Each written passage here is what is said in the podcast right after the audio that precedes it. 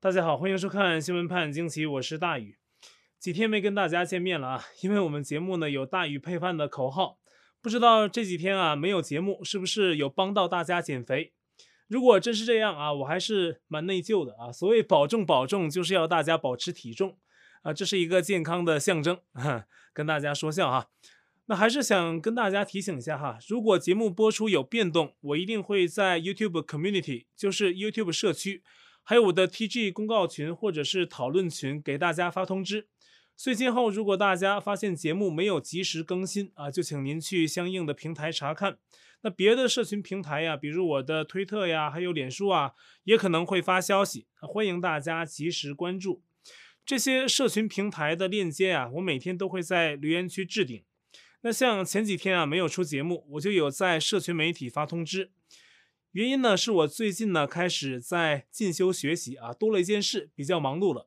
所以有时候啊节目播出会有变动。那目前阶段呢，我们的节目正常是会在美东时间的每周日到周四晚间更新，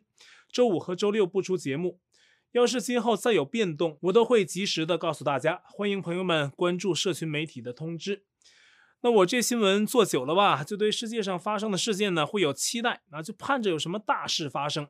结果发现呢，我前几天没做节目啊，结果今天做节目啊，各大媒体还在讨论阿富汗、塔利班、美军，我都傻眼了。这事儿拖了这么久，但我们呢还是会跟朋友们分享一下目前的进展。不过不是现在，而是在今天节目后面的部分，我给它塞到后面去。我们今天从中国谈起哈，河南七二零洪灾过去一个多月了，那现在呢，河南又要遭遇新的一场暴雨袭击。八月二十一号晚上开始，河南省各地啊接连发出超过三十个暴雨红色预警，而且呢是同时生效，范围几乎遍及全省，包括郑州、开封、南阳还有驻马店等地啊都发出红警，而且呢警戒的最后都标注有特别严重四个字。临近河南的陕西省也是在几乎同一时段遭遇强降雨袭击，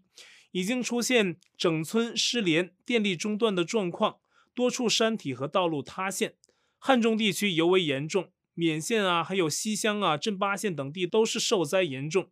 其中啊，勉县的汉汇渠决口，缺口长度达到了十五米；而在陕西的石泉县，八月二十二号在降雨中突然出现触目惊心的一幕，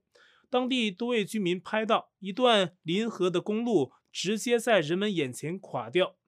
足见涨势迅猛的河水呀、所携带的巨大冲击力。有了邻居陕西，还有自己城市在七月份的惨痛教训，郑州市民可是吃一堑长一智。面对本轮降雨啊，有私家车的人立马把车开到了地势高的地方，比如市内的高架桥啊，就已经成了停车场。估计这两天啊，也不会有郑州人敢开车往隧道里钻了吧。那郑州市当局则宣布，八月二十一号起，全市所有公交运输车辆停运两天。郑州防汛部门还发了一封给市民的信，说本次暴雨又是特大暴雨，而且伴随八级大风。不过没有提到是不是五千年一遇啊。那么郑州的主要河道呀，也做了加固的处理，一部分居民被转移。我看有网友在网上议论说，完了啊，看来当局同时也准备好发言稿了，要宣布死六个人了。也有网友议论说啊，这一次刚好可以检验一下，如此严重的暴雨，如果郑州市内没有出现滔天的黄江泥水，那便一定说明七二零洪水肯定是人为泄洪造成的了。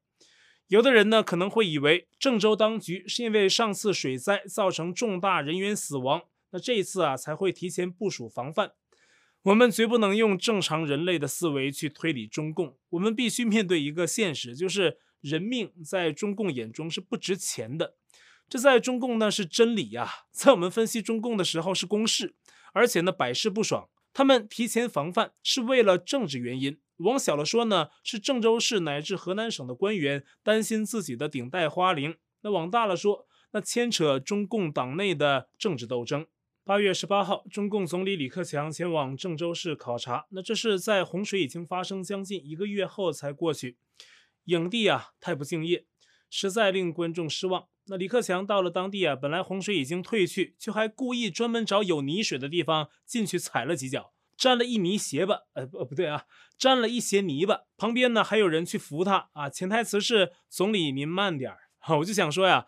这于民秀的剧本都不爱好好写了，这么矫情的戏码呀，让人一看就是为了演而演。不过呢，李克强此行啊，却不一定完全是为了演戏。八月二号北戴河会议之前，李克强就说要调查七二零郑州洪水，结果八月十八号之后。李克强前脚走，八月二十号，他负责的中共国务院调查组就进驻郑州，开始全面调查七二零洪水。这问题就来了，现在主政郑州的人叫徐立毅，河南省长是楼阳生，都被认为是习近平之江新军的嫡系人马。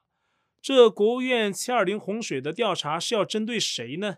目前有两种可能啊。第一，按照目前一些中文媒体的报道，李克强被描述为反习阵营的。那国务院调查组进驻河南，那就是冲着习近平的人去的。但是他们敢不敢动习近平的人呢？这是接下来的看点。那第二就是李克强在习近平面前早已没什么大本事，所谓的李克强负责国务院，也不过是维持日常事务。习近平啊，仍然拥有控制权。所以啊，这一次国务院调查组去河南，只不过是继续配合当局演戏。给老百姓摆摆样子啊，最后拿掉几个小官了事。这是目前国务院调查组进驻河南的两种可能。那还有一个因素就是北戴河会议本身。现在有不少媒体报道说，向来低调的政治局七常委之一的汪洋，在今年北戴河会议后，突然变成了习近平的接班人，可能要成为中共的总书记。而习近平啊，并不是会高升至中共的党主席这样一个只有毛泽东才曾经拥有过的称号。而是会在二十大卸任啊，这个消息很突兀，而且呢来源并不明确。可是呢，收到了不少中文媒体的报道，包括一些台湾媒体，还有法国广播电台等等，都对此做了一些转载呀，或者是分析讨论。而细究消息来源，是一个匿名的中共高层对外的爆料。目前啊，支撑这一消息的迹象有以下几点：第一，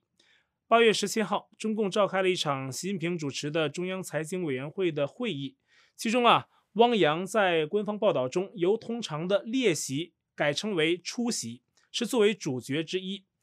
而且排位仅在习近平和李克强之后。第二，八月十九号，汪洋率中央代表团去西藏出席所谓的西藏解放七十周年的纪念仪式。新华社在报道第一段里面，先说习近平题词了匾额，然后呢，马上就提到中央代表团的团长汪洋出席会议。之前啊，西藏所谓解放的六十周年典礼是习近平去的，五十年的典礼呢是胡锦涛去的。这两人啊都是去了西藏的典礼之后，隔年就担任了中共的总书记。所以这一次派汪洋去，恐怕不是随意安排。那第三，汪洋到明年二十大的时候刚好六十七岁，按照中共七上八下的原则，他刚好还有机会。这是目前外界判断这个消息还有一点价值的主要依据。那以上最有强烈暗示性的就是汪洋去西藏。不过呢，汪洋还身兼中共的宗教和民族工作，这也可能是他去西藏访问的原因之一。按外界一直以来的认知啊，习近平现在在中共高层正在打造一个独一无二的独裁体制，已经打破了多项中共党内的规矩，什么七上八下呀，还是中共总书记接班人才去出席西藏所谓的庆祝解放的典礼呀。这些可能都已经被习近平打破。那么，香港《明报》就在今年早些时候发表过一篇评论文章，说习近平可能在二十大上打破最近几十年来中共党内的至少三项政治规矩，包括七上八下可能变成七下八上，就是反而年老的继续留任，年轻的下去。啊，这早就发生过。例如，中共十九大上，年轻一点的李元朝下去了，年长一些的栗战书成为政治局常委。文章指出，早在上世纪八十年代，年纪已经是八十一岁的杨尚昆，仍旧接替了七十九岁的李先念啊，担任过中国的国家主席。而这一任命啊，完全跟年龄无关，而最重要的依据就是时任中共最高党魁邓小平的信任啊，全在于“信任”二字。那现在呢，习近平比当年的邓小平集权的势头更猛，所以啊，一切皆以习近平的信任为依据。而不是什么党内的规矩，就变得更理所当然了。所以呢，二十大上年纪还没那么大的李克强、王沪宁可能都不一定留任，一些按照惯例似乎一定会退的高官也未必会退，例如刘鹤呀、韩正等等。另外呢，还比如二十大上一些二线的人大政协的官员，通常不会一下子就进入到中央政治局，这个规矩啊，可能也会被打破。例如啊，全国政协副主席何立峰就有可能在二十大上进入政治局。所以啊，从这些分析来看，啊，汪洋去西藏等各种迹象啊，未必说明他就一定会接班习近平。但是呢，我们似乎可以看出一点，就是至少啊，汪洋可能会在二十大上留任。原本外界分析认为呢，二十大上汪洋跟李克强和王沪宁差不多，几乎是必退之人。但是从目前的迹象来看呢，汪洋真的是受到某种程度的重用。但是反观他在八月十九号西藏的发言。仍然是重复着习近平式的战狼基调啊，比如任何外部势力都没有资格对西藏事务指手画脚，任何分裂西藏的图谋都将以失败告终啊，又或者是谨守反分裂斗争的铜墙铁壁啊，还重申要履行习近平提出的宗教中国化。汪洋的这些话呀，完全就是习近平钦定的话语套路，而习近平本身没去西藏，可能只是忙于其他事务。派汪洋代行呢？汪洋自甘做习近平的读稿机、报幕员。从这一点上看啊，反而显示出习在中共高层仍掌握着很大的权力。而为什么派汪洋去而不是别人呢？这说明啊，习真的是在重用汪洋，而汪洋接班习近平的可能性目前还相当有限。但是呢，会不会接手其他要职呢？比如李克强的总理之职？啊，这个还是很有看头。而作者岳山在大纪元刊登署名文章，认为汪洋被视为中共团派人物，也曾一度被视为所谓的改革派啊，负面传闻也少。十九大的时候入常就是一个和事佬的角色了。但是最近几年，汪洋的表现跟其他几个在习近平领导下的政治局常委一样，都表现出了一副战狼样啊，在香港等问题上立场一致。汪洋也和李克强携手，曾多次一起公开吹捧习近平。例如说，习的讲话是什么闪耀着真理光芒的纲领性文献，听得呀不仅让人肉麻，而且呢让人有种腹中有物想一吐为快的感觉。至于汪洋出席中央财经委的会议啊，则不过是配合中共当局进行所谓财富的第三次分配，手动调节各阶层的收入。那实际上可能是汪洋要接手。除了习近平之外的另一大要职，让他见习一下，以便将来接手可以继续代表中共当局以三次分配、共同富裕等等幌子啊，掠夺民间的资产。也有台湾媒体分析认为呢，习近平在二十大上退下，令汪洋接班啊，这是习近平一派自己放出的烟幕弹。为的是一直在疫病等问题上追责中共的西方国家，混淆他们的视听，以期对方产生错觉，从而使追责的步伐不至于那么急迫。这是台湾媒体的分析。那反正啊，二十大前就是复杂，这也是才开始的阶段。往后啊，这些消息可能会更复杂、更乱。可能二十大连任问题啊，在习近平那里已经搞定啊，除非发生严重意外。那么现在对他来说呢，最大的问题就是。如何在二十大之后打造更加集权的体制，将权力收归己有，包括财权。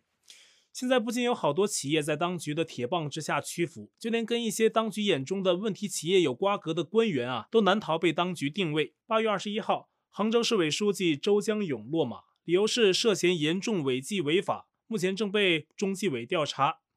那么，《华尔街日报》四月二十八号报道说，北京当局从今年年初就开始审查。马云的蚂蚁集团在去年上市的时候，那么杭州和浙江的哪些官员给蚂蚁开过绿灯？哪些地方官员当过蚂蚁集团的说客，或是从中获益等等？而在蚂蚁进行 IPO 之前，周江勇就曾拿出家族的五亿元人民币购买其股份。周江勇啊，也曾在杭州市啊给马云颁发过“功勋杭州人”的表彰，两人的关系并不一般。当局以查蚂蚁集团一案为线索，正在整肃浙江的官场。除了周江勇，还有浙江人大党委的党组副书记马晓辉，以及浙江省政府前副秘书长张水塘等等啊，都因为严重的违纪违法被浙江省的纪委调查。而在大陆网间的议论呢，都把这些人的落马指向了蚂蚁上市一案。但是呢，中共公开的没有这么说啊。八月二十三号，中纪委官网的一篇文章似乎给出了中共整顿浙江官场的公开理由，